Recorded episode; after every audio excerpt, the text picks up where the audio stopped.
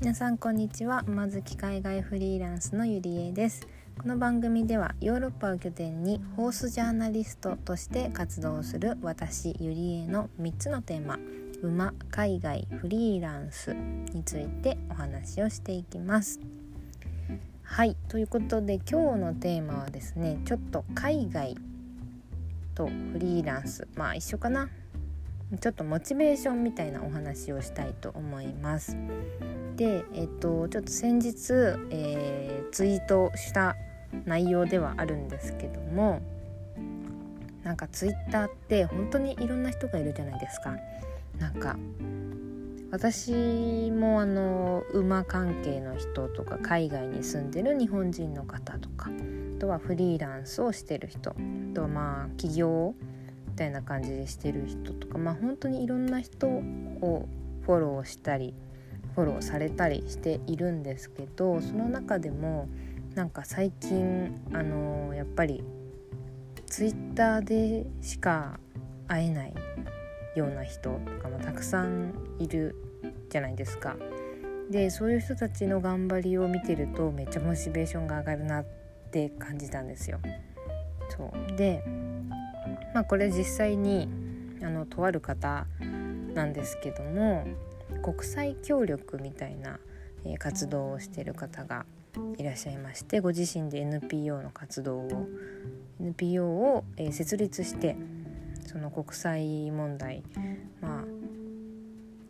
ある国の貧困の問題に、まあ、立ち向かうというかそういう問題を解決しようとして、えーと NPO の活動をされていらっしゃる女性の方がいまして私その方をフォローしてるんですけどなんか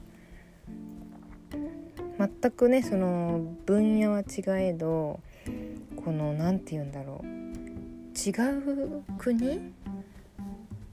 の貧困貧困問題ってめちゃくちゃなんか壮大じゃないですか。言葉も違えば文化も違う。そんな国にこうなんだろうお金がしっかり回っていないとかお仕事がないとか教育がないとかそういうなんかなんて言うんでしょうねもう私にとってはそれは得体も知れない巨大な問題なわけですよ。知らないっていうのもあるから。なのにそれに立ち向かって、まあ、日本で寄付を集めたりとかその日本の方を対象にした事業をしてそれの売り上げをその現地のえーと、教育に充てたりみたいな活動をされているんですね。なんかそういう方がこうどうやって考えてどんな思いでその活動されてるとかを覗けるツイッターってなんか私にとってはめちゃくちゃモチベーションになるんですよね。もちろんなんか暇でツイッター開いちゃうこととかもありますけどやっぱりなんかそれでもそうそういうなんか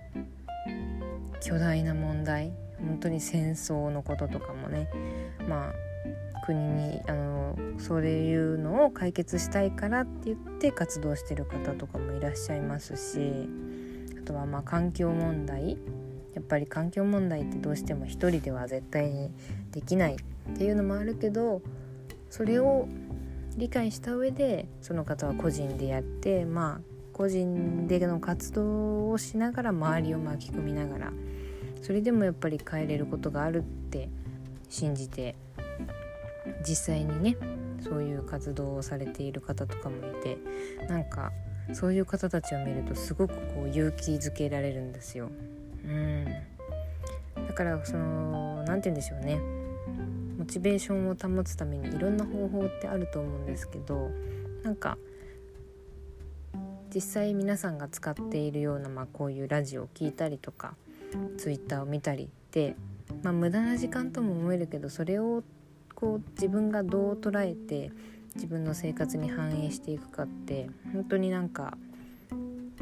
工夫次第だなと思うんですよね。そうなのでなんか是非うんまあへえそうなんだって思っちゃえばねそれはそれで終わりですけれどもなんか一つこう自分の中であこの人が頑張ってるなら自分もこうやって頑張ろうとかこういうやり方もあるんだなっていう発見があってもいいでしょうしそうなんかこうインプットの中にこう自分にとっての価値みたいなのを見つけると、ね、日常のいろんなことがモチベーションにつながったりとかやる気につながったりみたいなことがあるのかなはこんな